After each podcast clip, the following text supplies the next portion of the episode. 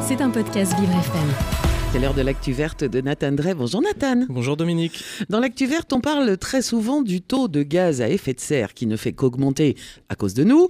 Mais comment c'était il y a longtemps, longtemps, longtemps, longtemps Alors en effet, Dominique, ce n'est pas une, ce n'est une surprise pour personne. Nous sommes la cause de l'une des augmentations du taux de CO2 dans l'atmosphère les plus significatives, et ce depuis l'industrialisation où nous avons commencé à brûler une quantité non négligeable de combustibles fossiles, ce qui a pour effet de rejeter tout le carbone qu'il contenait, un carbone qui avait mis des millions d'années à être capturé, mais on compare rarement la concentration en dioxyde de carbone actuelle à celle d'il y a des millions d'années, voire même des dizaines de millions d'années, mais c'est ce qui a été fait dans un article scientifique de la revue Science le 8 décembre, un travail pour établir cette étude qui aura duré 7 ans et qui aura rassemblé 80 chercheurs de 16 nationalités. Alors par exemple aujourd'hui, on se rapprocherait de la concentration de quelle époque?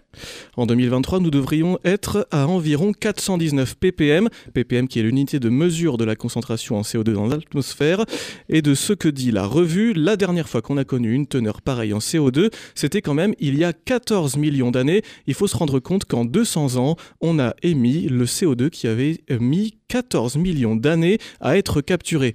Et puis cette teneur, elle augmente toujours au moment où je vous parle, et d'ici les prochaines décennies, on devrait arriver rapidement aux alentours de 480 ppm, l'équivalent de ce qu'on trouvait il y a environ 16 millions d'années, et à cette époque-là, la Terre était plus chaude de 4 à 8 degrés par rapport à aujourd'hui.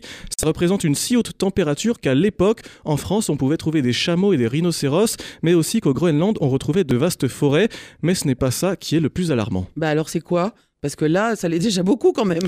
Eh bien, certes, il y a plus de CO2, mais ce qui inquiète, c'est la vitesse à laquelle il est arrivé. C'est-à-dire que sur un graphique des 66 derniers millions d'années, les courbes sont plus ou moins penchées, alors que là, pour l'augmentation depuis le début de l'industrie, la courbe est verticale. Et écoutez bien cette citation d'une paléoclimatologue co-autrice de l'étude.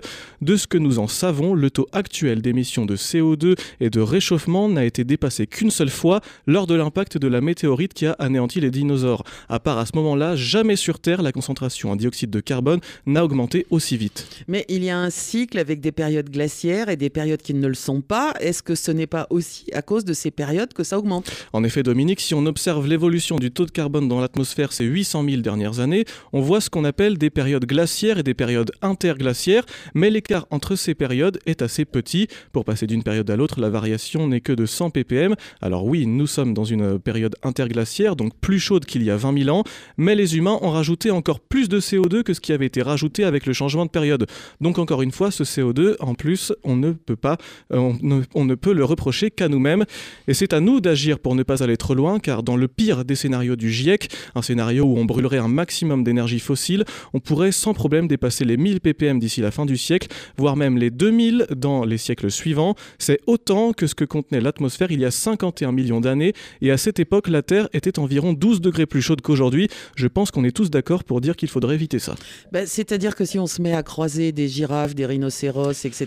dans les rues de Paris, oui, on va se poser des questions. Il y a un problème. Oui, il y a un vrai problème. L'actu verte de Nathan Drey, c'est à écouter tous les matins dans le 7-9 de Vivre FM. C'était un podcast Vivre FM. Si vous avez apprécié ce programme, n'hésitez pas à vous abonner.